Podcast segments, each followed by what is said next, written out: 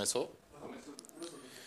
Boa noite, pessoal. Tudo bem? Sejam bem-vindos a mais uma live da Clínica Regenerate.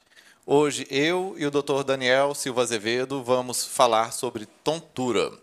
Bem, tonturas é um dos sintomas mais comuns que tem na neurologia, às vezes até mesmo da medicina. Por quê? Ele não é específico. É várias queixas podem ser traduzidas como tontura.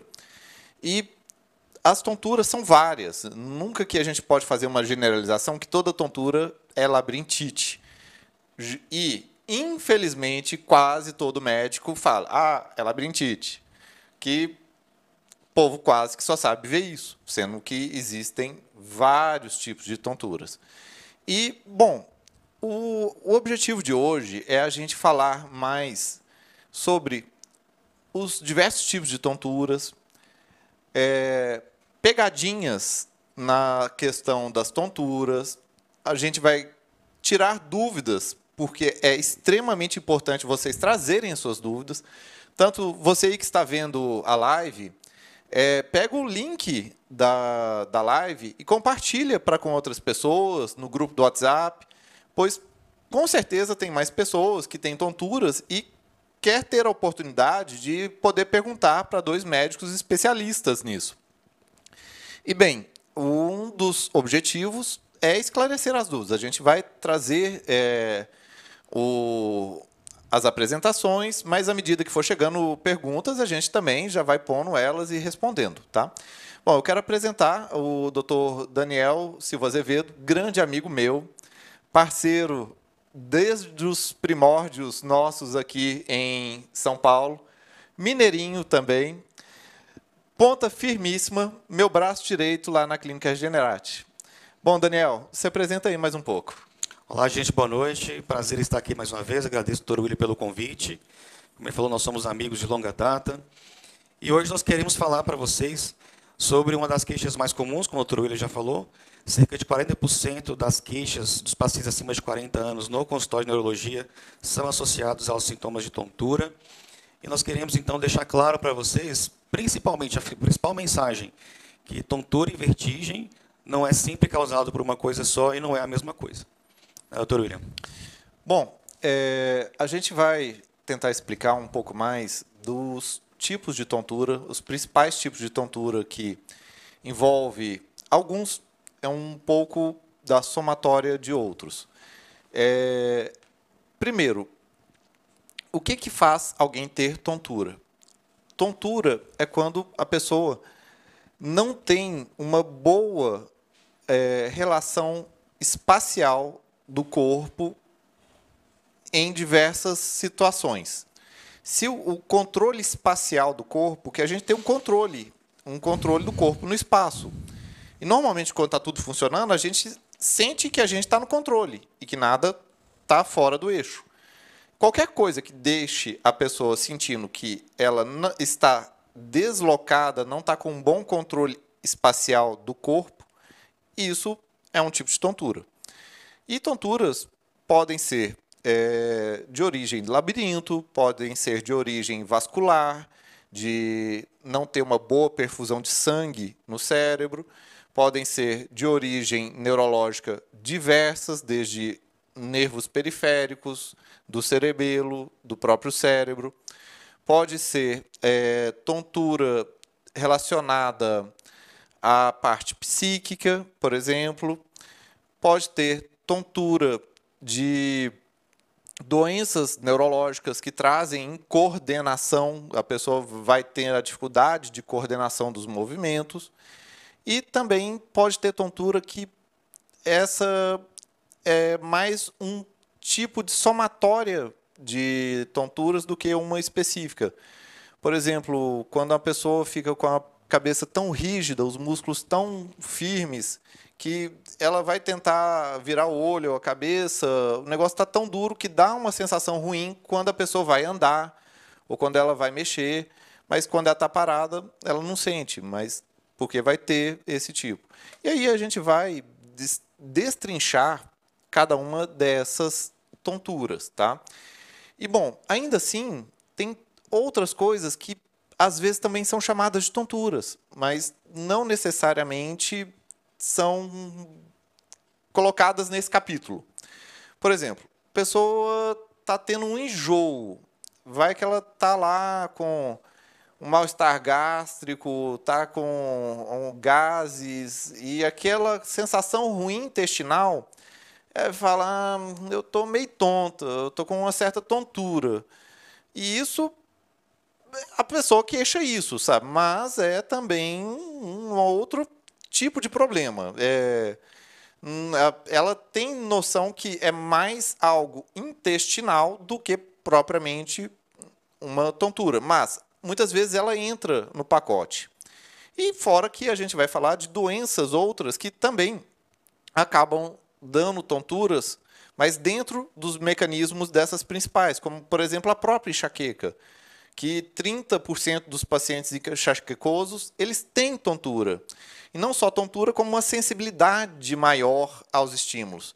Como, por exemplo, se ela, a pessoa que tem enxaqueca vai descer a serra ou fica num barco, o barco fica lá flutuando, fazendo aquele movimento, a pessoa começa a ter tontura, ela fica enjoada, ela não tolera montanha russa e outras coisas. Isso chama cinetose. E isso também entra como um tipo de tontura. E a gente está cheio de palavrinhas legais. Ah, a pessoa tem sensação de osciloscopia. É que parece que as coisas vão para frente e voltam. A pessoa fica com aquela sensação de que as coisas estão indo e voltando. É um tipo de tontura. Tipo, são descrições de tonturas, mas os mecanismos são desses. Bom, Daniel, vamos, pega um dos temas aí para você falar.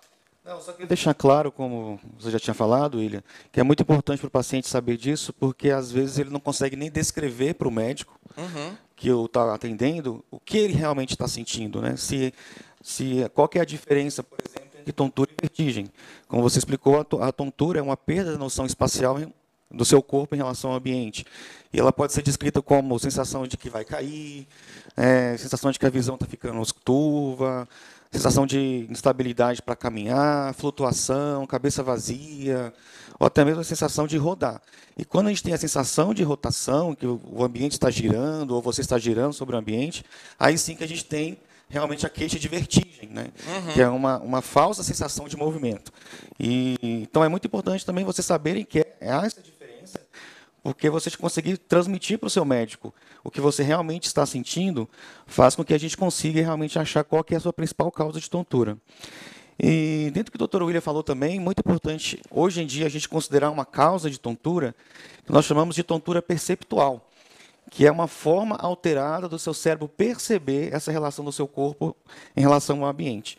E isso tem muitas relações com a própria relação com o ambiente e as vias da, do sistema de, de emoções o sistema límbico.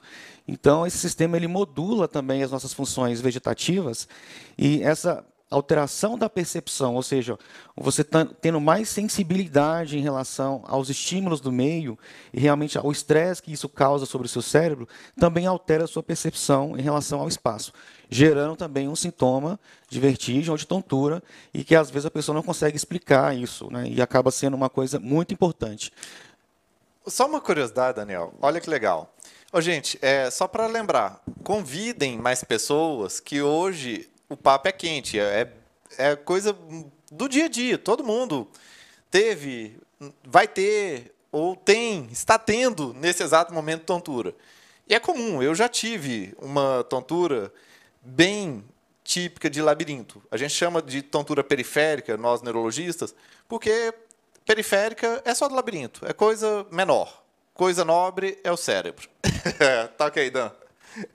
E o negócio é que o... quando é periférico, que é do labirinto, e ainda assim que é um órgão neurológico, ele, quando, nas raras vezes que é uma labirintite, que, vamos lembrar, ite é de inflamação, otite, conjuntivite, rinite, faringite, amigdalite, tudo que tem it, o que, que vocês lembram? Dói, está inflamado. O labirinto, quando ele está inflamado, ele fica enviando sinais o tempo todo de maneira errônea. Tem um desbalanço entre um labirinto e outro. E aí, como tem esse desbalanço, começa a ter um estímulo excessivo e começa o olho ficar mexendo. Então, quando a gente tem a sensação que as coisas estão rodando, a gente vê literalmente as coisas rodando. E por quê? É o cérebro que está criando essa ilusão? Não, é o olhinho. Ninguém às vezes sabe disso ou pensa nisso, mas é o olhinho. O olho fica fazendo isso. Como o olho fica mexendo, a pessoa vê as coisas rodando. Não é uma invenção do cérebro, não é uma ilusão, é o olho mexendo. Eu já tive, eu já tive é, uma otite média que inflamou o meu ouvido direito. Eu diminuiu a audição, estava doendo, tive que tomar antibiótico e ficou com, eu fiquei com uma labirintite, uma real labirintite. Uma labirintite, ela não dura segundos, ela dura muito tempo. Ela enquanto o labirinto está inflamado, a pessoa está tendo isso. Eu lembro que eu ia sair para andando, eu começava a sair torto, eu começava a sair, eu ia andar, eu ia desviando, eu ia perdendo o, a linha da minha caminhada. Eu ia tendo tendência para o meu corpo pender para um lado. E qualquer coisa, se eu forçava o olho para um lado, ele começava a bater. Eu sei bem o que é isso e eu já vi o mundo girar e eu sei o que é isso. E isso a pessoa pode ter a mesma sensação desse tipo de tontura rotatória com um, um, um labirinto que tem uma irritação rapidinha, que é chamada de vertigem posicional paroxística benigna. O que é isso? É quando o cristalzinho que está num ponto fora de onde ele deveria estar, e aí o movimento vai estimula. Bom, Daniel, fala mais da vertigem posicional paroxística benigna. Para a gente entender essa, essa vertigem, que é nos livros, aí na internet vai estar como VPPB, né, que é uma forma de a gente abreviar esse nome aí muito grande, a gente tem que entender que o sistema do equilíbrio, a gente pode, podemos, de forma didática, compartimentalizar em três, é, em três grandes sistemas, que é o sistema da orelha, né, que é onde a gente tem realmente lá os canais semicirculares, que é o labirinto, que o doutor William acabou de explicar, onde a gente tem os cristais, que são os otóritos, otocones, e é, nós temos a transmissão desse sinal que é captado por esses canais semicirculares até o cérebro, no caso o tronco encefálico, que é o nervo vestibular, ou seja, um, é um fio de condução desse estímulo. Nós temos o próprio tronco encefálico, que faz parte do, do nosso encéfalo, que recebe nos seus núcleos específicos este estímulo. E nós temos também o estímulo visual, que ajuda na percepção corporal em relação ao ambiente. E nós temos as vias, que são vias inconscientes de percepção do, do, do nossa sensação espacial do corpo em relação ao ambiente. Então, qualquer um desses sistemas que há um tipo de, de dano ou de alteração, a gente vai ter, então, essa queixa de tontura. Então, na vertigem paroxística benigna, o problema ele está na parte da orelha né, onde tem os canais semicirculares. E por isso que é uma vertigem que dá, por exemplo, é, essa, essa vertigem rápida, né, paroxística, começa muito rápido, termina muito rápido, e porque você tem o quê? Um deslocamento desses cristais, que estão dentro desses canais semicirculares. Então, esse é um problema a gente está falando da orelha, então a gente fala que é uma vertigem periférica. Dá exemplo, Daniel, de como que acontece para o povo entender que essa é comum. VPB, todo mundo chama de labirintite. Todo mundo chama isso de labirintite, mas não é labirintite. A labirintite é uma inflamação e dura, os sintomas duram. Dá exemplo de quando acontece VPB. Geralmente acontece quando a gente vai girar a cabeça para um lado, olhar para cima, levantar muito rápido da cama, ou quando você está tá sentado, dá a sensação de girar a sensação pode durar segundos, às vezes pode vir associada com algum desconforto, como sonorese, náusea, até mesmo vômito, mas passa muito rápido. E isso pode repetir várias vezes durante o dia, dependendo do, do grau de acometimento. Então, essa vertigem que você tem, a sensação de girar, associada então com um, uma alteração rápida do que a gente já falou aqui desses sintomas e associada ao direcionamento da cabeça, é muito comum que seja a vertigem paroxística posicional benigna. Vamos decodificar a palavra. Vertigem, vertigem é da tontura, é que vê as coisas rodando. Posicional, posicional é por quê? Refere-se à posição da cabeça e não é a cabeça, são os canais semicirculares. São os aparelhinhos que são em três eixos, tem três eixos dele, X, Y, Z, para detectar os movimentos esses aparelhinhos, os canais semicirculares eles estão com um defeito, eles estão com uma pedra lá, é uma pedra no meio do caminho. E essa pedra que não deveria estar lá, dispara quando você faz o movimento. Você está na cama, você gira. Você gira a cabeça, você gira o canal semicircular. Você ativa ele. Aí ele fica hiperativado e dá um super disparo. Paroxística é isso, porque vem de uma vez. Ela não, a pessoa estava bem, com um pequeno movimento, veio. Paroxístico é isso, é algo súbito. E benigna é porque é algo benigno. Não é nada maligno, não é nada degenerativo, não é nada é, do mal. E, bem, essa é a tontura mais comum, assim, não a mais comum de todas, mas a tontura de vertigem mais comum de todas. A tontura das vertiginosas, das tonturas que rodam, essa é a mais comum de todas.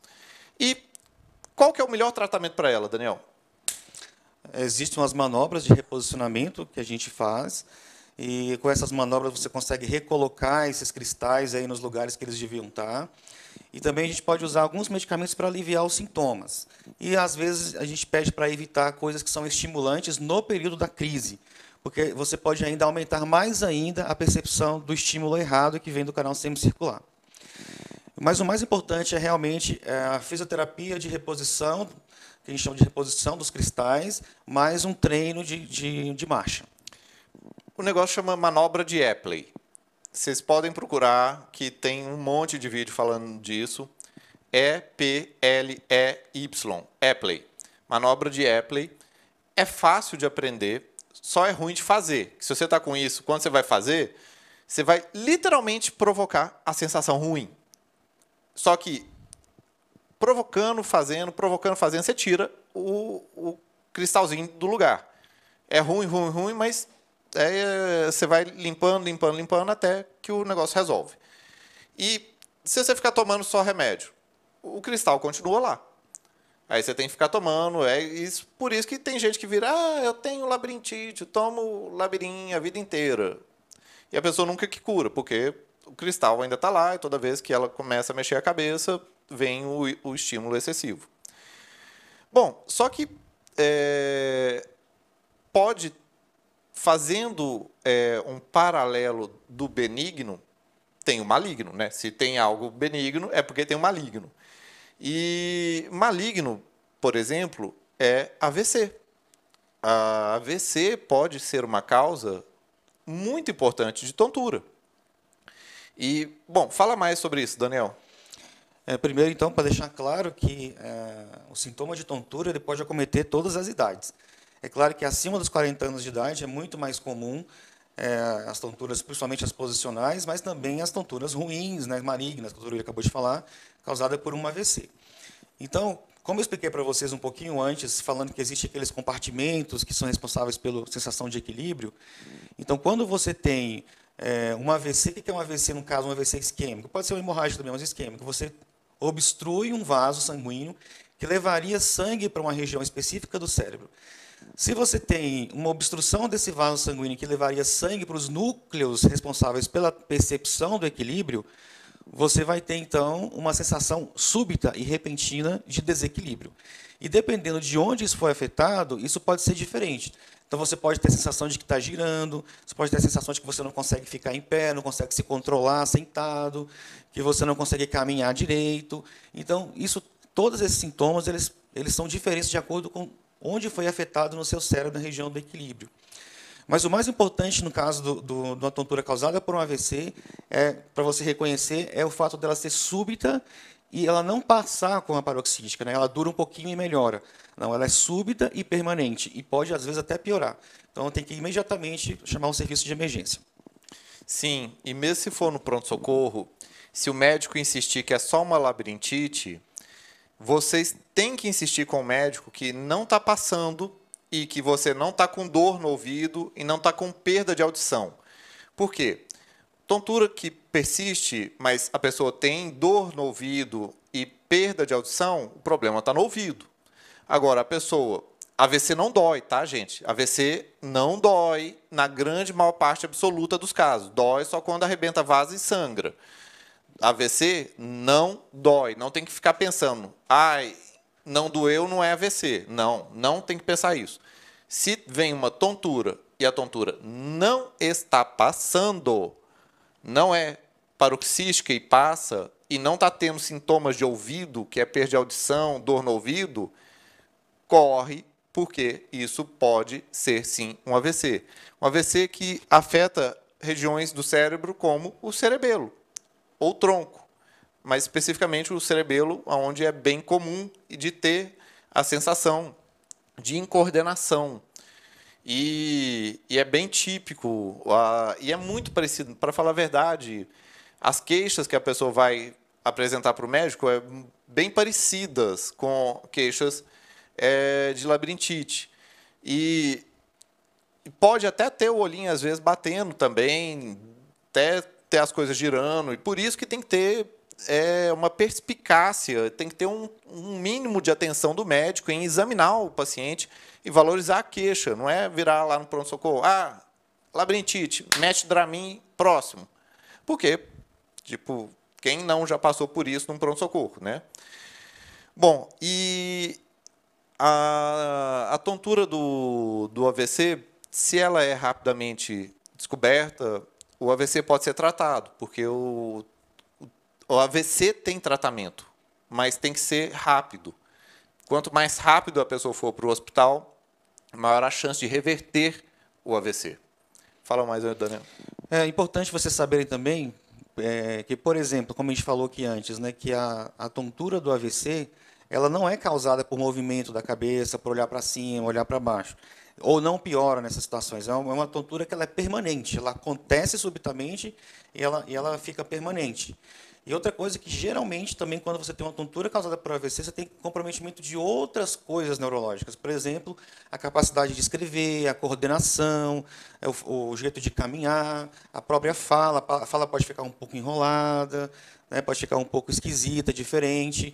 O paciente também pode ter outros sintomas, sintomas visuais, né? pode ter dormência.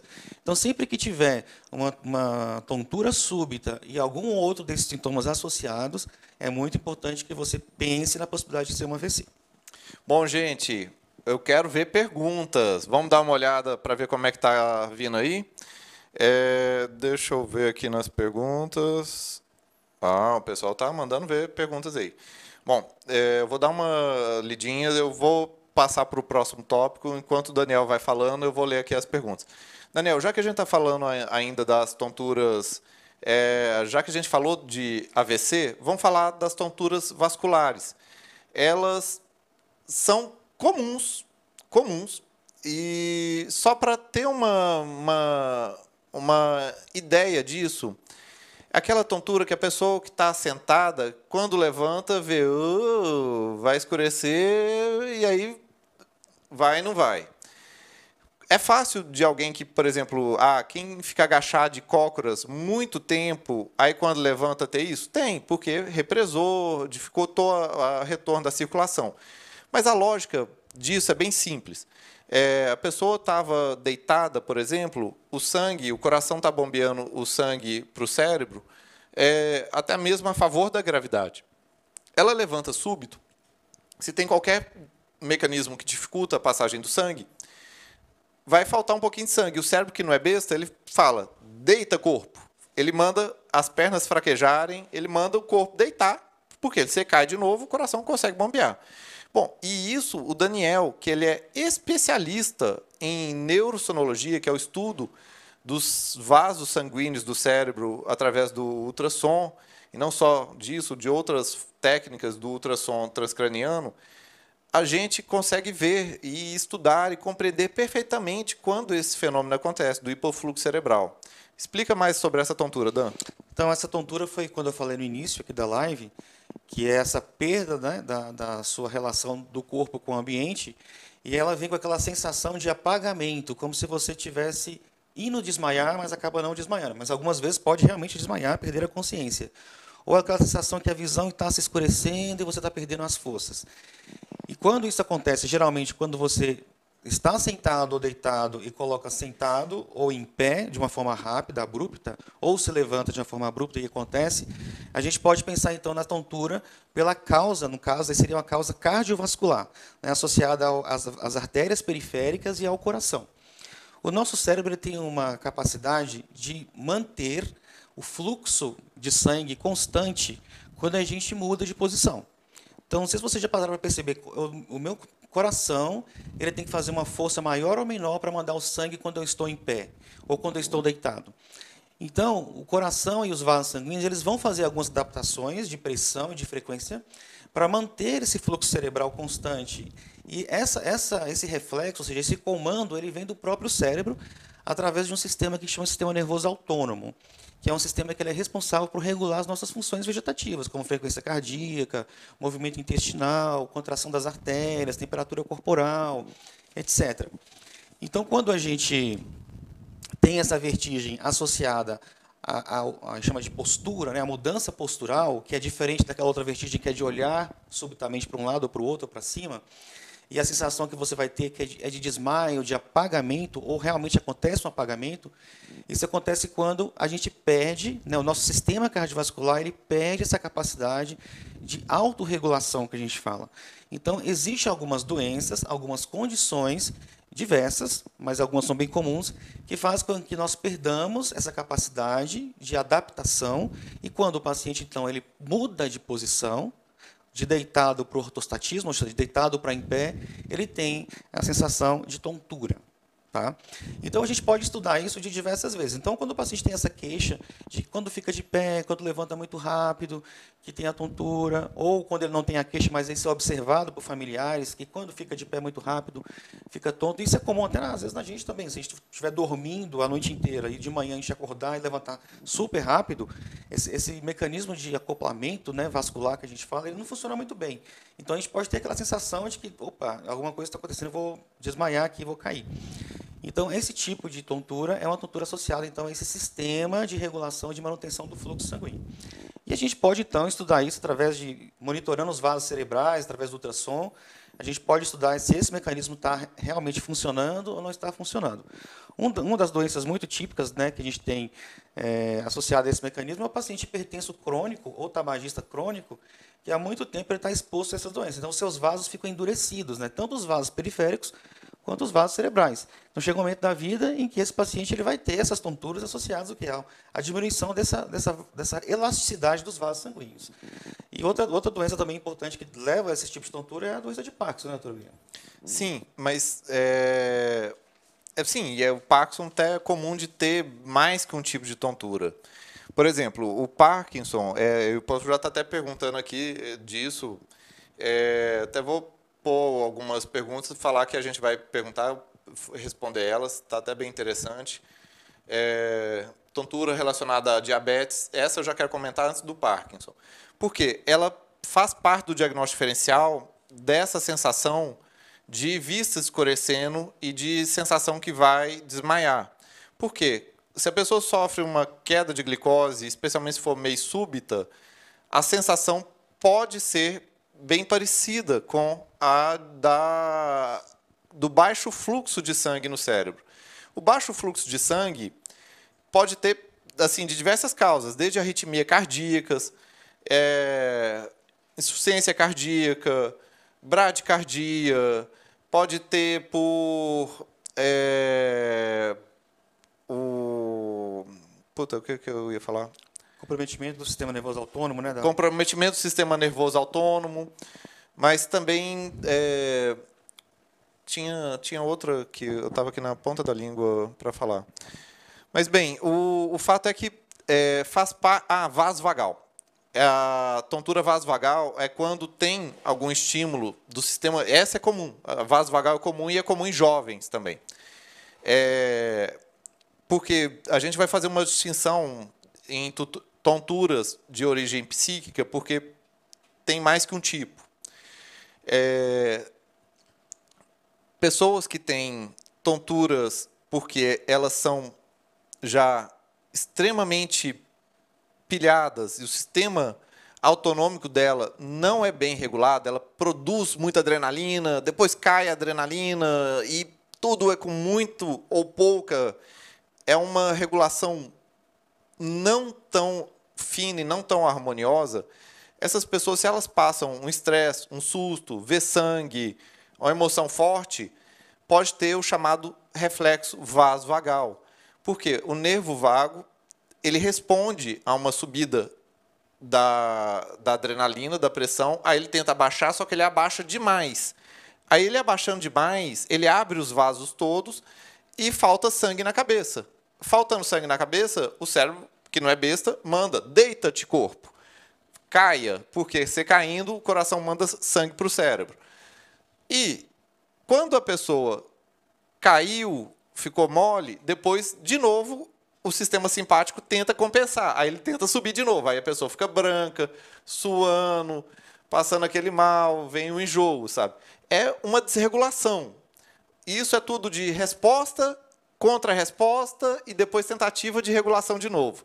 E a síncope vasovagal, ela é comum. Essa é uma tontura comum. E ela acontece com jovens, ela acontece com qualquer idade. E e é uma, talvez seja a mais comum de todas as tonturas vasculares relacionada ao baixo fluxo de sangue no cérebro, tá?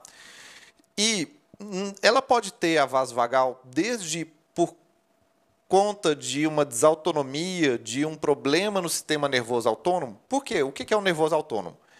Que é coisas que o, o sistema nervoso controla independente da nossa vontade. Que nem eu mexer o músculo, eu falar, é da minha vontade, é voluntário. A minha pressão arterial, a minha frequência cardíaca, eu não controlo. Eu não chego assim, coração, subir frequência cardíaca. O coração. Eu não faço isso voluntariamente. Ele faz só de maneira autônoma. Isso é o sistema nervoso autônomo. Tem um, um sistema para controlar isso. Se isso, esse sistema está desregulado, se está desregulado o sistema nervoso autônomo, a pessoa tem desautonomias. Bom, isso é quando a pessoa tem doença. Mas o sistema nervoso autônomo pode sofrer influências do sistema nervoso central, que é, por exemplo, do aparelho psíquico. Pessoa pilhada, pessoa estressada, pessoa extremamente assustada. O sistema nervoso autônomo dela fica condicionado ao estado psíquico dela. Aí a pessoa está de boas, dá um, um treco lá, ah, aí cai a pressão e dá toda a coisa síncope vasovagal. É, bom, e Daniel, em relação a isso, o que eu acho que é interessante vindo aqui é das diagnósticos diferenciais, até mesmo das síncopes. Que, por exemplo, é, perguntar da diabetes. Sim, a diabetes também pode causar uma tontura, mas quando a pessoa especialmente está tendo hipoglicemia. A hiper é diferente, ela pode, mas é de outra maneira. Fala um pouco mais aí, Daniel. Não, no diabetes é importante você saber que tem essa tontura associada à diminuição da glicose devido ao tratamento do diabetes, mas também tem aqueles diabéticos que são diabéticos de longo prazo, de longo tempo. Então, esses pacientes diabéticos de longo tempo, eles desenvolvem também uma alteração nos neurônios, ou seja, nos nervos do sistema nervoso autônomo. Então, eles acabam desenvolvendo também uma, uma perda desse controle automático da pressão arterial e manutenção do fluxo cerebral. Então, esses pacientes também diabéticos de longo prazo, eles podem ter uma, vamos dizer assim, uma tontura vasovagal-like, parecida, mas com mecanismos diferentes, né? porque um é a destruição, a agressão aos nervos periféricos e, e, a outra tem a ver com a hiperestimulação. Mas é muito comum os pacientes que têm diabetes há muito tempo, é, outras doenças que vão lesar os, os, nervos periféricos, de ter então essa tontura associada à mudança de postura, por causa de, da perda dessa regulação que acontece no sistema. Bom, é, falando já da parte psíquica, que está muito relacionada ao vaso vagal, tem um outro tipo de tontura que não é a vaso vagal, mas é uma tontura também psíquica. E, bom, é, fala um pouquinho mais dela, Daniel. Não, existe, existe um nome que eles falam de tontura fóbica ou vertigem fóbica, que hoje é mais conhecida como a vertigem perceptual, que eu falei aqui no início. Que ela tem a ver com a forma que você percebe, você não, o seu cérebro, né, ele percebe esse estímulo que vem das diversas partes do, do, nosso corpo, do sistema do equilíbrio, da periferia, vem do sistema vestibular, que é dos ouvidos, vem dos olhos. Então, quando a gente tem uma desregulação na parte frontal do nosso cérebro, que é a parte dos sentimentos, principalmente, e você tem, por exemplo, você consegue modular. O que é modular? Você consegue mudar uma resposta, aumentando a percepção dela ou diminuindo a percepção dela. Então, as pessoas que acabam sendo mais ansiosas, mais estressadas, a gente fala que são pessoas que são mais simpático-miméticas, ou seja, elas ativam mais o sistema nervoso simpático. Essas pessoas ela têm mais propensão a ter uma alteração na percepção do corpo em relação ao ambiente. Então ela tem uma alteração aqui, na percepção. Então é uma tontura perceptiva, perceptual. E isso tem uma, uma ligação extrínseca, importante com o sistema, o sistema das emoções, o sistema límbico. E só para vocês entenderem como isso é importante, que quando a gente às vezes recebe uma notícia ruim, leva um susto, é uma, uma grande catástrofe, geralmente a gente tem algumas reações diferentes. Por exemplo, a gente pode ficar pálido, é, a gente pode ficar, ficar suando frio e também a gente pode ficar tonto né, ao receber uma notícia dessa, porque é o nosso, nosso psíquico, né, a nossa parte frontal do nosso cérebro modulando esses sentimentos mais vegetativos. Isso é até interessante, Daniel, que até em filmes, em séries, quando eles querem representar que o baque de uma notícia que a pessoa recebeu no telefone, algo assim, foi tão forte, tão forte, eles desfocam a imagem, põem a, a imagem na primeira pessoa dando uma cambaleada, justo para mostrar como que aquilo mexeu com a pessoa e que a pessoa tá tendo, ficou até tonta, deu uma tontura por conta da, daquela notícia.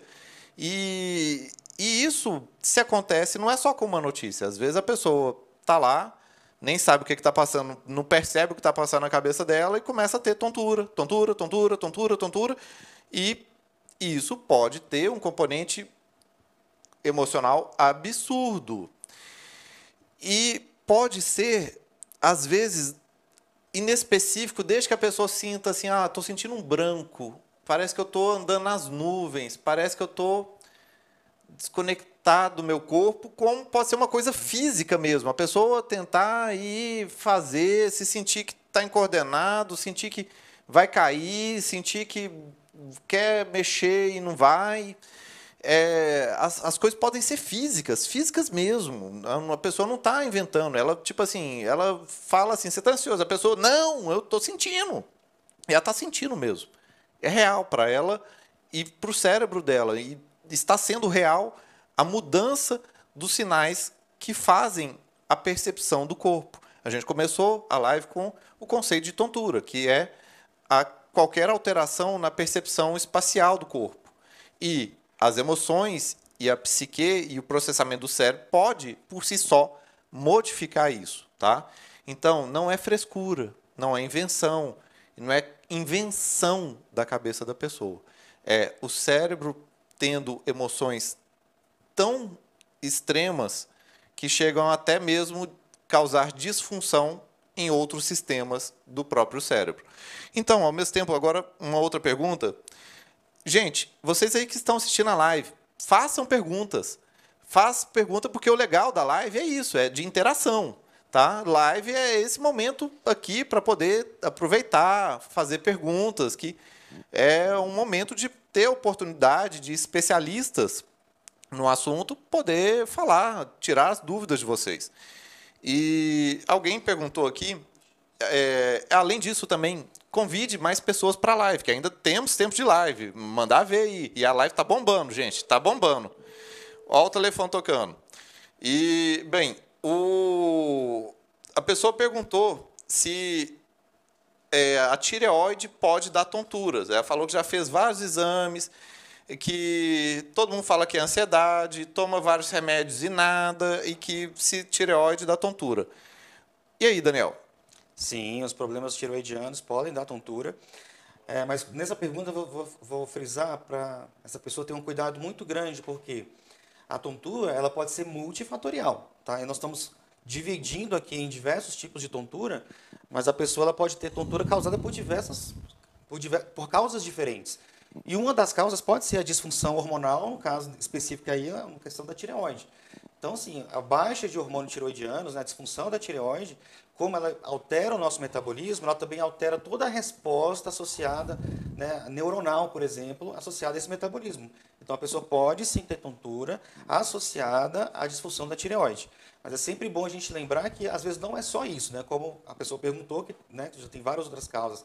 Lembrar que, realmente, a questão psíquica, né, a, a questão das emoções, a, a inteligência emocional, você a, é, aprender a lidar com a ansiedade, a lidar com, com a tristeza, com a raiva, então, isso também ajuda você a sair desse quadro crônico né, de, de tontura. E até mesmo reforçar que tontura não é o sintoma típico de hipotiroidismo, não. Está lá dentre a lista de sintomas, mas não é porque a pessoa está queixando exclusivamente tontura que você vai pensar como primeira hipótese hipotiroidismo, não, tá?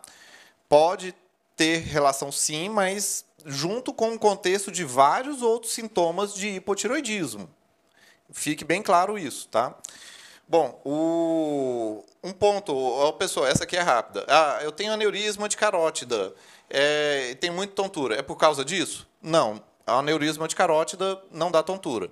Estenose é, dos vasos pode dar, especialmente se for a basilar. A artéria de trás da cabeça, ela ficando bem estreita, pode faltar sangue é, na parte do cerebelo, do tronco e da tontura. Mas é, aneurisma não dá tontura.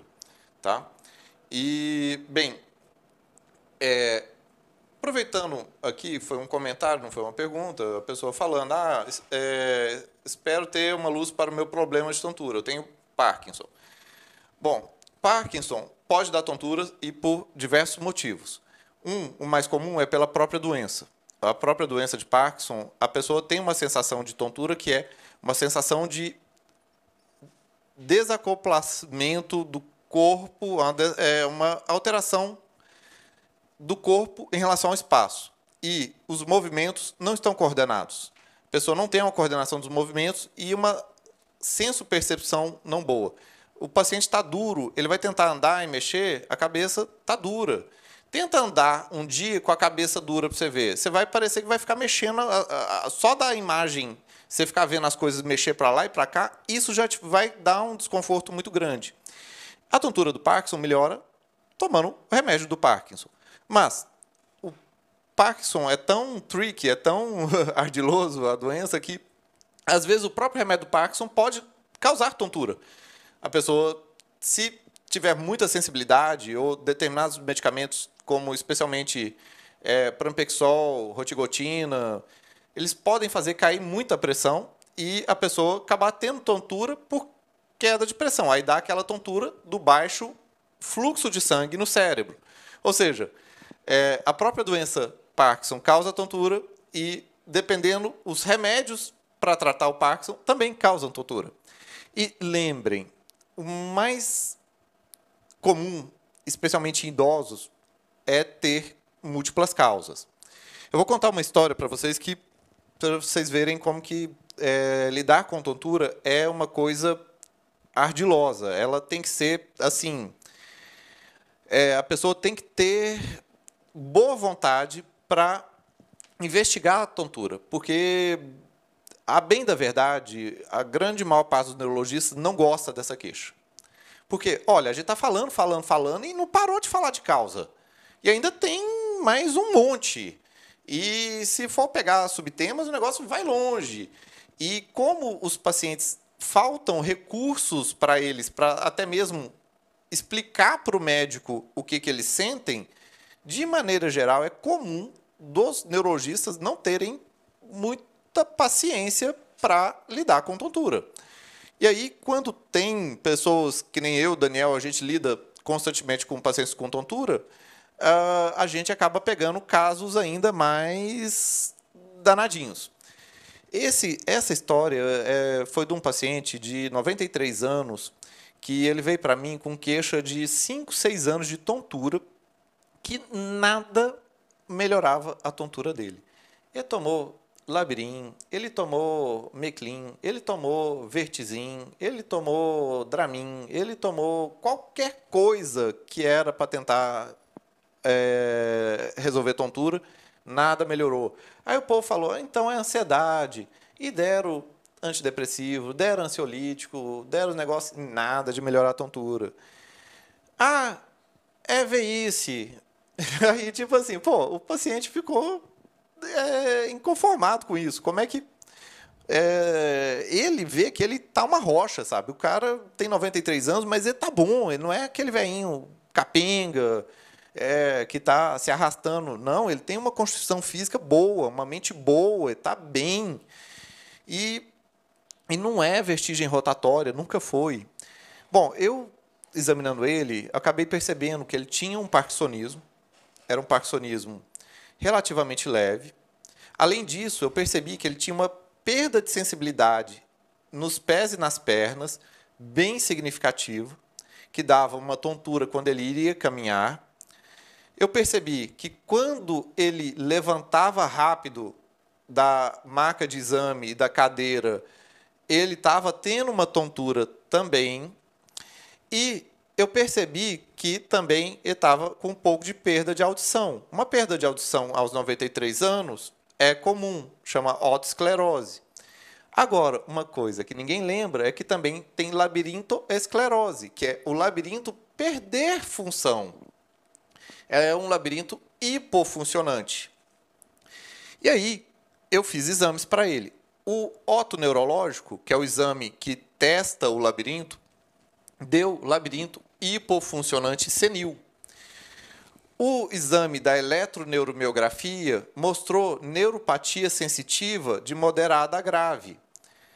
O exame do Doppler transcraniano de parênquima cerebral mostrou aumento da substância negra. O Trodat mostrou diminuição da captação, que é compatível com Parkinson. O exame do Doppler transcraniano com as manobras para desautonomia, que é medir o fluxo de sangue com ele deitado, sentado, em pé, a resistência vascular mostrou que tinha uma resistência vascular altíssima e que quando ele ficava em pé, o fluxo de sangue na cabeça dele caía. Então, ele não tinha uma causa de tontura, ele tinha quatro causas de tontura: doença de Parkinson, neuropatia periférica sensitiva, que dá a ataxia sensitiva, que é a incoordenação para andar. Ele tem a tontura posicional por conta de hipofluxo cerebral, porque os vasos já estão muito duros, e aí quando ele muda a posição dele de deitado para levantado, cai o fluxo sanguíneo na cabeça, e ele tem uma senilidade do aparelho auditivo, não só da audição, mas como também do labirinto. E o que, que isso importa? Isso é igual você ter o, o, a gente tem sensores. É, se a gente tem um computador que tem sensor, sensor de luz, sensor de microfone, o microfone estiver pegando pouco sinal, ele funciona, mas funciona pouco. Se você precisa de mais dele para se orientar, você tem pouco dele. Imaginando agora que você não tem sensibilidade das pernas, você tem Parkinson, você tem não sei o quê, é só tontura. E nenhuma dessas tonturas, nenhuma dessas tonturas resolve com remédio de labirintite.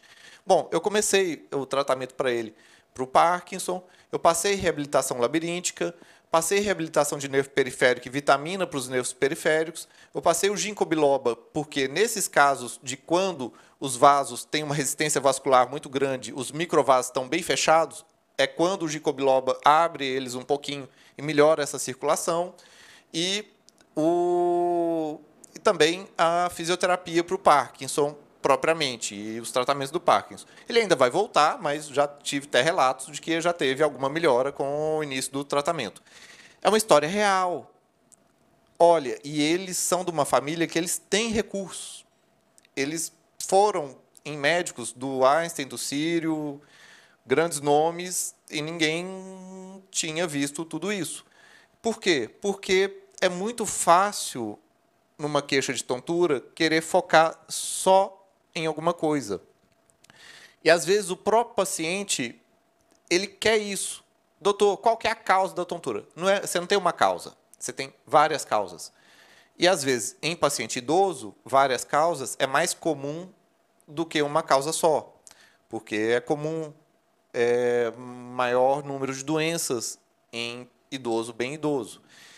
E bem, é uma história para chamar a atenção de que às vezes uma simples tontura não é tão simples, ela pode ser complexa e que demanda um esmero para poder examinar completamente o paciente e pensar, abrir a mente entre as possibilidades de causas diagnósticas. Você tem algum caso para contar, Daniel? Eu tenho um caso de um paciente que também tem uma, a gente descobriu uma causa, uma causa não, né? Várias causas para a tontura dele. É um paciente até jovem, de 55 anos, e, e ele tinha uma queixa imprecisa em relação à sensação né, de, de, percepção do espaço, como se às vezes ele flutuasse, como se às vezes ele meio que saía do próprio eixo.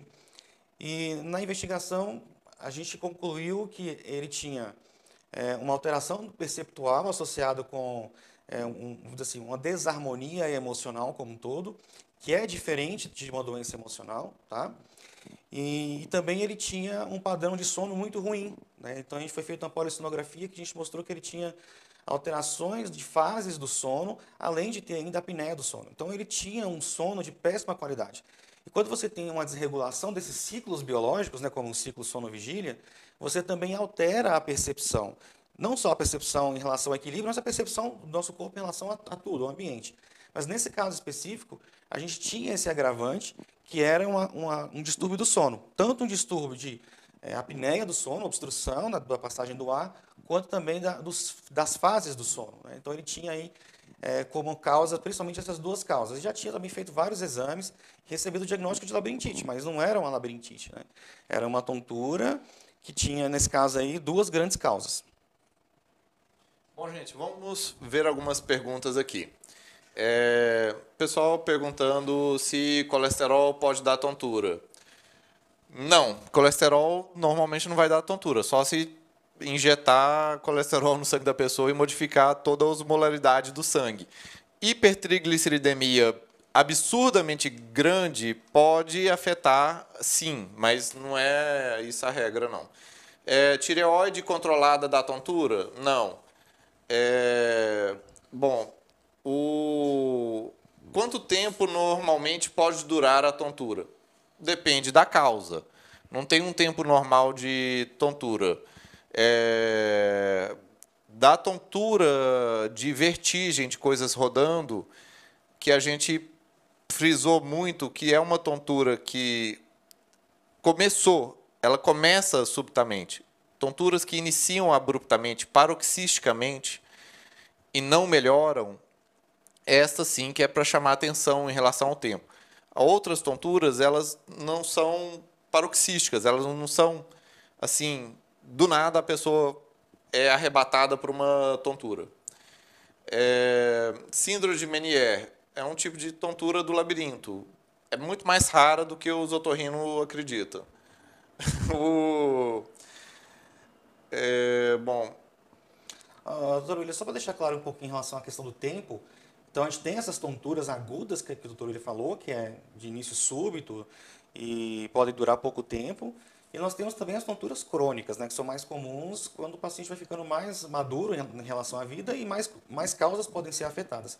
Então, geralmente, a tontura que dura mais de um mês a gente considera como uma tontura crônica, mas pode durar meses, anos, dependendo das, das várias causas do paciente possa ter. Bom, é uma pergunta boa, mas é difícil. É, o que fazer para acabar com uma tontura, principalmente quando for de preocupação? Vai lá, Dan. É, nesse caso, assim, a gente precisa de fazer uma avaliação né, neurológica, claro, a gente saber se a única causa da sua tontura seja associada à, à, à instabilidade emocional.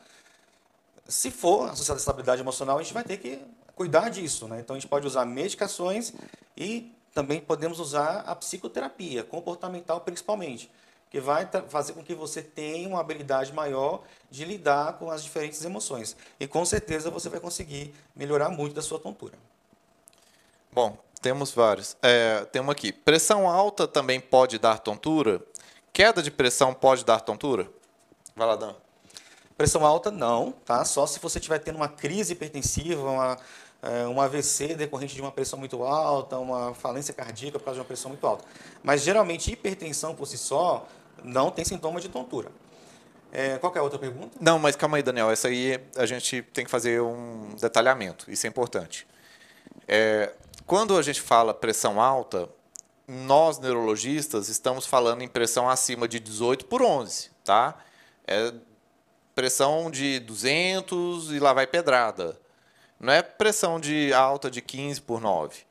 Por quê? Pressão alta para neurologista, para dar dano neurológico, é pressão acima de 180 por 110, 18 por 11. Tem que ser, no mínimo, acima disso para poder causar alguma coisa. Antes disso, a pessoa é mais fácil dela estar ansiosa, dela estar tensa, dela estar com dor ou qualquer outra coisa, e isso está subindo a pressão dela.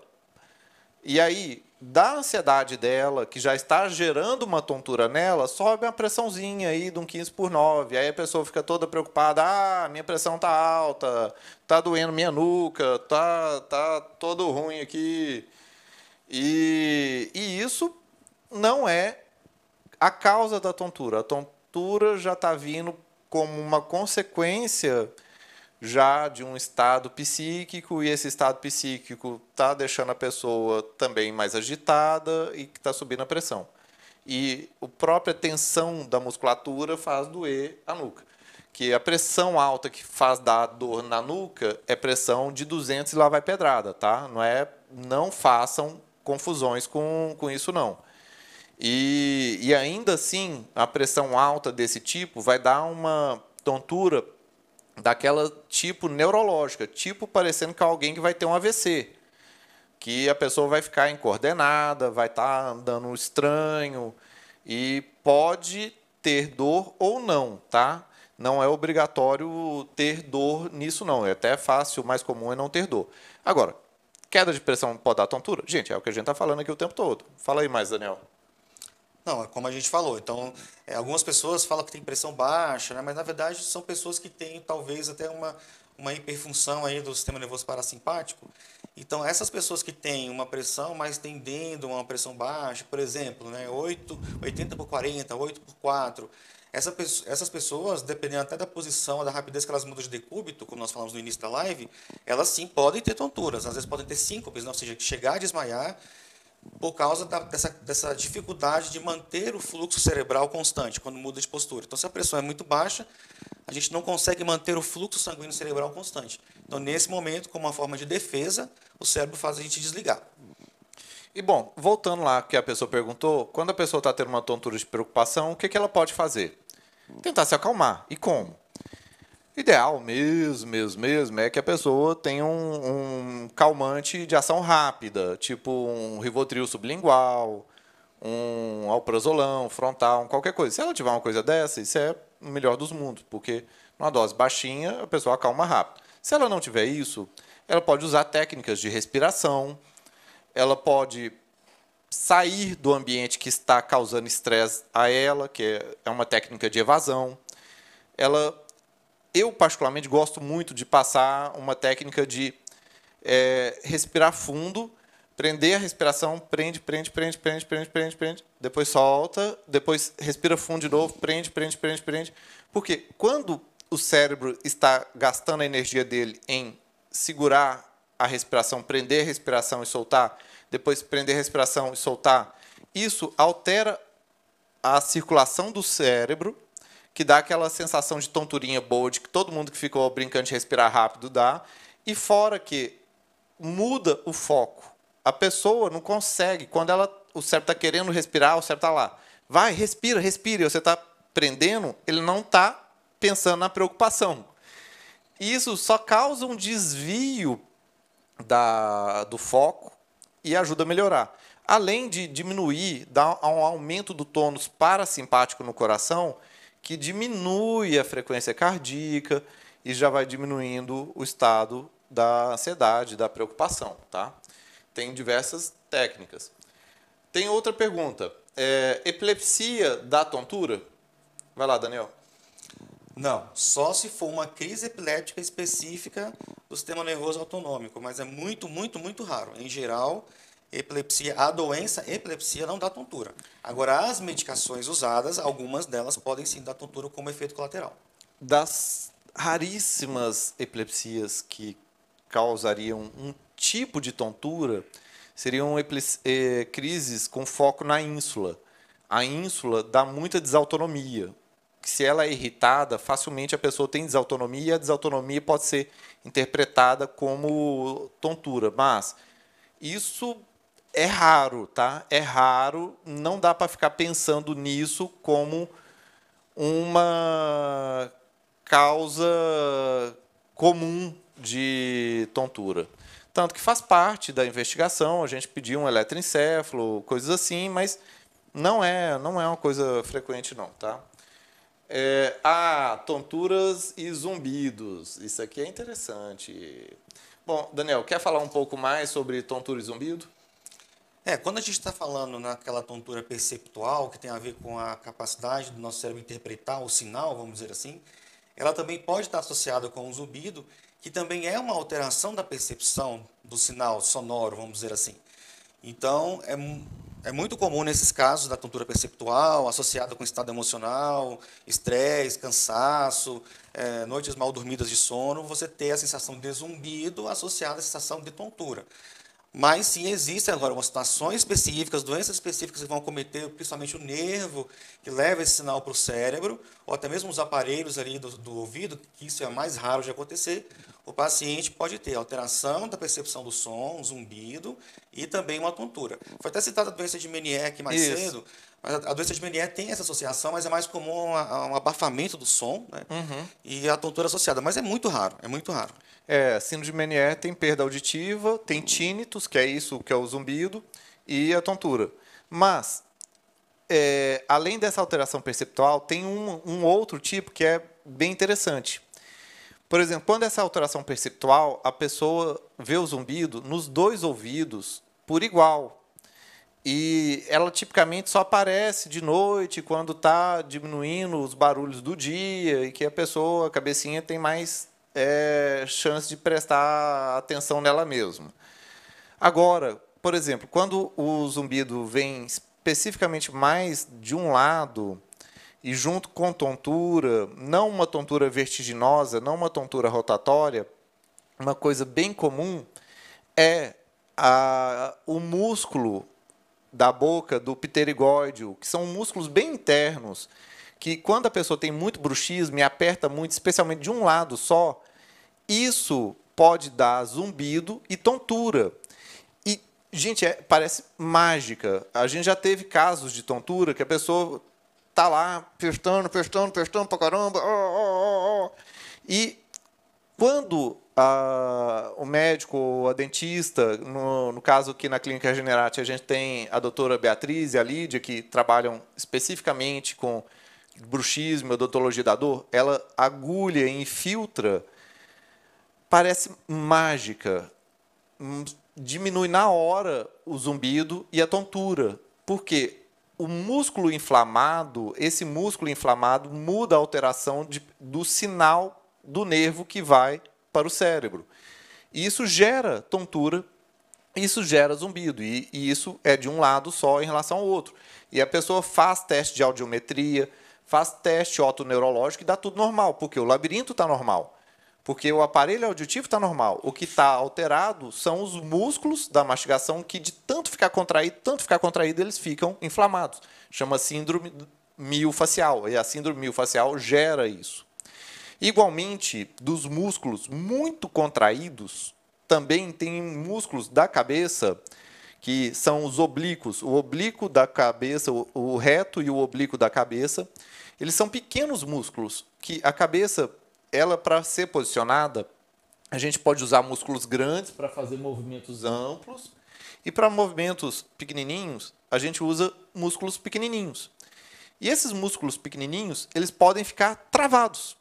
Igual quando alguém aperta os dentes e fica com eles travados, esses pequenininhos da cabeça também podem ficar travados. E se eles ficam travados, o ajuste fino da cabeça não é feito. E aí isso dá uma sensação de tontura muito grande, porque você quer ver, mas a cabeça não participa do movimento. E E esse desajuste, esse desacoplamento do movimento fino da cabeça com os olhos e com os movimentos do corpo, isso gera uma constante sensação de tontura. Isso onde que tem comumente esse tipo de tontura? No fibromiálgico. O fibromialgia está todo contraidão, todo duro, todo estressado, com os músculos tudo duro. E se a gente solta eles com agulhamento, pá, a mágica acontece, melhora esse tipo de tontura. Bom, Daniel, tenta é, ver essa pergunta aí. Que eu vou ver outra aqui. É, a pergunta que a gente acabou respondendo, né? Qual é o papel do zumbido na tontura? A gente acabou explicando.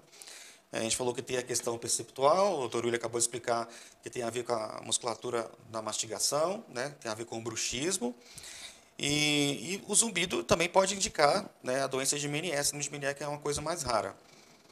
Bom, olha aqui. Sinusite crônica causa tontura? Não, gente. É, uh... Bom, vamos tentar dar uma chance, né? Que às vezes tem médico por aí falando aí, a gente tem que tentar entender também o que a pessoa tentou dizer. Sinusite, por si só, na definição de sinusite, que é a inflamação dos seios paranasais, não causa tontura. Mas uma sinusite crônica, ela pode acabar gerando uma otite.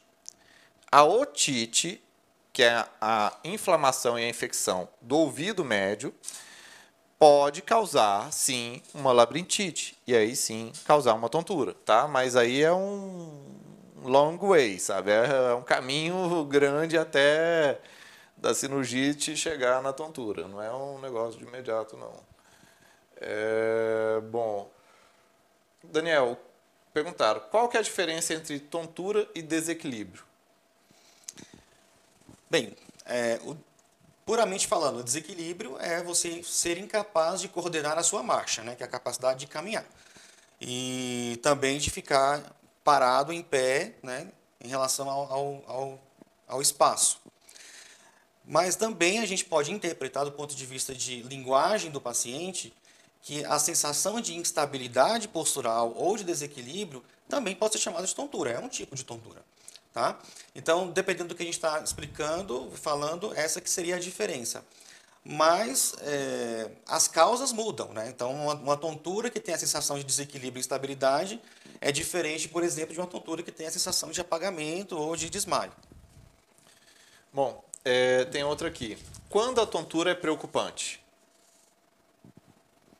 Nós falamos aqui se ela é uma tontura que começou de forma súbita, é, evolui com piora ou não tem melhora, e associada a outros sintomas, nós já falamos aqui, associada à alteração da coordenação motora, associado com dormência, é, o olhar, às vezes o olhar fica duplo, né? pode estar vendo duas coisas, ou pode o olho pode ficar desviado para um dos lados, alteração da linguagem, né, da fala associada à tontura.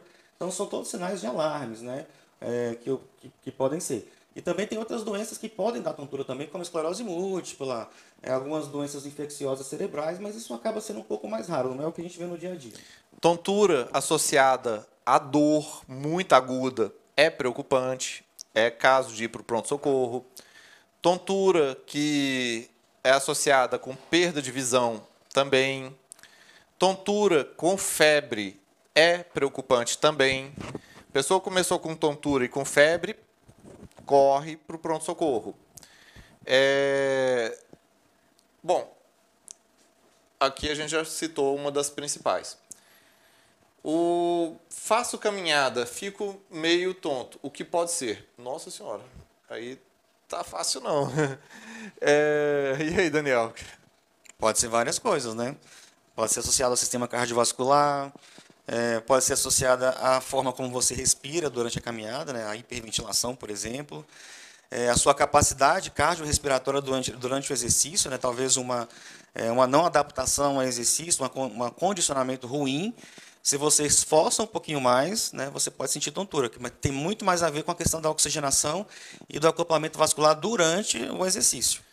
Ou também uma coisa bem simples, a pessoa faz uma caminhada com o pescoço duro. Se a pessoa caminha toda travada, só o fato dela ficar oscilando a cabeça, isso pode causar uma tontura, parecido com quem fica num barco, sabe? Que quando a gente. Imagina aqueles filmes do National Geographic, tá lá a chita correndo atrás da presa. A cabeça da chita nem mexe. O corpo está lá subindo e descendo e a cabeça está paradinha, que ela está com reflexo de perseguição. Nós temos isso. Quando a gente vai caminhar, a gente tem o foco, a gente tem um reflexo de perseguição. E o corpo tem um conjunto de movimentos para manter a visão e a cabeça mais ou menos estável. Agora, se a gente caminha com a cabeça travada, a gente fica tendo uma oscilação muito grande da, da visão e, e um, um uso do sistema do labirinto desnecessário. Isso por si só pode causar tontura, especialmente se a pessoa já tem uma sensibilidade para a cinetose. Cinetose é quando a pessoa é sensível a esses movimentos cíclicos, é, como de um barco ou de outras coisas. Isso, por exemplo, cinetose, em quem que isso é comum? Em quem, por exemplo, tem enxaqueca. Quem tem a genética de enxaqueca, ela nem precisa estar tá tendo enxaqueca. Ela não precisa ter a crise de enxaqueca. A pessoa tem a genética de enxaqueca. Ela facilmente tem cinetose, que é a tontura pelo movimento do corpo, por exemplo. Bom, é... por que a tontura vem com vômitos? Vai lá. Nós explicamos aqui que a tontura que vem associada a vômitos, né, a sensação de ânsia, náusea, é aquela tontura que teve uma ativação do sistema nervoso autônomo, principalmente. Né? Então, por exemplo, se foi uma tontura, como nós falamos aqui, vasovagal, que veio uma resposta estressante muito grande, e a contra-resposta desse estresse pode ser uma reação parasimpática, por exemplo. Aí a pessoa ela pode ter náusea, pode ter vômito, ela pode ter sudorese fria, é, ficar pálida, por exemplo. E agora tem outros casos, né, que vamos dizer assim, mais raros de tontura, por exemplo, um AVC pode dar uma tontura com vômito. Tá? Mas a gente não pode sempre falar que associar uma coisa a outra. Mas, e, e por exemplo, a própria tontura posicional, paroxística posicional benigna, nós falamos que são dos canais semicirculares, se for uma crise né, muito aguda, muito intensa, por causa disso também o sistema, o sistema autonômico é ativado e o paciente também pode ter náuseas, pode ter vômitos. Ó, oh, uma pergunta quente. É, tonturas pós-Covid, o que vocês dizem sobre isso? Vai lá, Dan. É, a gente sabe, a gente está aprendendo sobre o Covid né, até então, e a gente sabe que ele pode infectar todas as células do nosso corpo, especialmente o sistema nervoso central. E a tontura pós-Covid ela pode estar associada tanto com um acometimento direto do sistema do equilíbrio, através da infecção do vírus por, esses, por essas vias, nós falamos, pelos nervos, nós falamos, também pode estar associado também com acometimento do sistema nervoso periférico, da sensibilidade e também com a capacidade pulmonar, por exemplo. Né? Então, uma restrição pulmonar importante, quando a pessoa caminha ou faz um movimento, ela não consegue fazer a oxigenação adequada do sangue do cérebro, ela pode sentir tontura. Sim, Covid, a gente está realmente aprendendo sobre as sequelas dele. São várias, várias, várias. Por exemplo, é, eu até pretendo fazer uma live com a minha esposa, que é infectologista, e que se tem alguém que tem experiência com Covid, é ela. E para a gente falar da, das questões do Covid e das sequelas do Covid.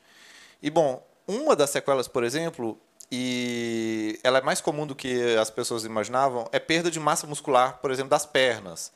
As pernas, elas ficam bamba, porque a pessoa literalmente perde músculo, perde massa muscular. Isso por si só já pode dar uma alteração de senso-percepção e é um tipo de tontura. Agora, no que eu acredito que seja mais comum é que o Covid ele afeta muito a psique. E não é porque é uma doença que a pessoa tem medo e que é natural também de ter medo da doença, mas o vírus ele inflama o cérebro, ele muda o metabolismo, ele muda, diminui a síntese de serotonina, ele aumenta o glutamato, ele altera o GABA, ele ele altera o jeito do cérebro funcionar. Está comprovado que as síndromes ansiosas e depressivas pós-Covid, elas são uma realidade e são de causa biológica. Não é só porque a pessoa, ah, puta, tive Covid, quase morri, ah, ah. Não é por isso. Por isso também, mas mais relacionamento com a própria mudança bioquímica que às vezes a pessoa tem após o Covid, e mesmo que a pessoa não tenha tido tantos sintomas pulmonares propriamente, que afeta o funcionamento do cérebro. E isso desencadeia os outros tipos de tontura que a gente descreveu aqui. Eu, particularmente, não vi muita queixa de tontura pós-Covid ainda não. Mas piora de dor, piora de depressão, ansiedade nova, pânico novo, é, pernas inquietas, perda de força nas pernas, isso tudo eu vi. Mas, bem, é, é uma doença que a gente está aprendendo muito sobre ela. É, só para terminar, gente, que já está na hora, né? E a live está super legal, sabe? O povo está ficando aqui até agora, está bombando. E é, o neurinoma do acústico pode dar tontura? Ó, é, depende muito do tamanho. A, o neurinoma pequenininho, ele é relativamente comum. É, é um tumor benigno, ele não cresce nada, ele está lá quietinho. E volta e meia a gente acha um neurinomazinho do acústico numa ressonância. Neurologista, como a gente pede muito, a gente acaba vendo. E a grande maior parte das pessoas que eu vi com neurinoma do acústico não estão queixando de tontura. Agora, se a pessoa tem um neuronoma muito grande que está comprimindo o nervo, está danificando as vias neurais, sim, aí vai poder causar tontura, especialmente se a pessoa for operar ainda, que aí se for operar não é tirar o neurinoma, é tirar o neurinoma e o nervo, né? A pessoa fica sem o nervo e aí dá tontura mesmo. Bom, gente, é, eu quero agradecer a audiência de vocês. Eu quero agradecer as perguntas de vocês, a interação de todos. A live foi muito legal. Ficou, é, ficaram várias pessoas ao longo de toda a live. A interação foi bacana, muita gente perguntando. É, a gente vai sempre manter as lives aqui na clínica duas vezes por semana, segunda e quinta, ou terça e quinta, mas eu provavelmente vou deixar mesmo assim, segunda e quinta, porque já está sendo essa rotina e assim já está funcionando. E é, vocês podem sugerir temas, vocês podem perguntar coisas nos nossos canais da internet. E que a live é isso. O legal de uma live é a interação. E aproveitar esse momento que você vai ter especialistas de ponta prontos para responder perguntas, para esclarecer temas. E convidem mais pessoas, porque quanto mais pessoas, quanto mais interação, melhor. E Daniel, é, faça as considerações finais para a gente se pedir. Também quero agradecer vocês por terem nos assistido até aqui, pelas perguntas, pela interação, ao doutor William pelo convite, estar aqui falando sobre esse assunto interessante. E deixo aí o convite para vocês assistirem as próximas lives que vamos fazer. Com certeza vamos falar mais sobre tontura no, no, futuro próximo e também os outros diversos assuntos aí que estamos abordando durante as lives. Agradeço a sua atenção. É, gente, e eu pretendo ter, assim, quase sempre mantendo figuras de anfitriões e que de início já vai ter eu e Daniel. Eu fiz uma questão de vir ele porque a gente vai dividir esse papel e vão ter os convidados. E eu pretendo ter mais alguns, mas é, sempre serão eu e o Daniel e possivelmente mais pessoas, tá? Então, o Daniel não é um convidado. Ele é um anfitrião, ele é um, uma pessoa que recebe as pessoas. Ele é uma pessoa da casa. E, e aqui a gente faz uma divisão de coisas. Ele não foi convidado, ele é, só, hoje foi só a live da casa. Então, fiquem é, convidados para a próxima live. Se eu não me engano, a próxima será com a doutora Paula Giroto e o doutor Alulim. Eles vão falar sobre atrasos no desenvolvimento motor e será segunda-feira às 20 horas. E, gente, um abraço, até mais, uma boa noite. Boa noite. Valeu!